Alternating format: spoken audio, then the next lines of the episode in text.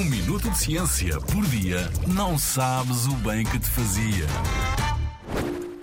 Se comemos muito queijo, ficamos esquecidos. Às vezes ouvimos algumas pessoas dizer que se comermos muito queijo, ficamos com problemas de memória. Costuma mesmo dizer-se que, ah, se estás esquecido é porque comeste muito queijo. É uma expressão antiga, mas atenção, não é verdade. Aliás, se calhar até é mais ao contrário. Há estudos que indicam que o consumo de queijo pode ajudar a prevenir problemas mentais que afetam não só a memória, mas também o pensamento e a capacidade de aprender.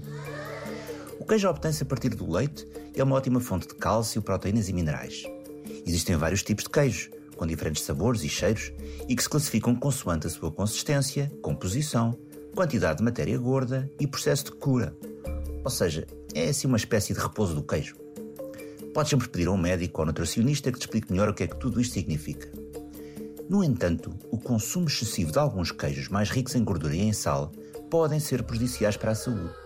Se abusarmos desses queijos, podemos ganhar muito peso e os adultos correm até o risco de sofrerem um ataque cardíaco. É preciso estarmos atentos, sobretudo aos rótulos dos queijos, para percebermos que quantidades têm de sal e de gordura, para aprendermos a dosear o queijo que comemos. São boas notícias gostar de pizza, não achas?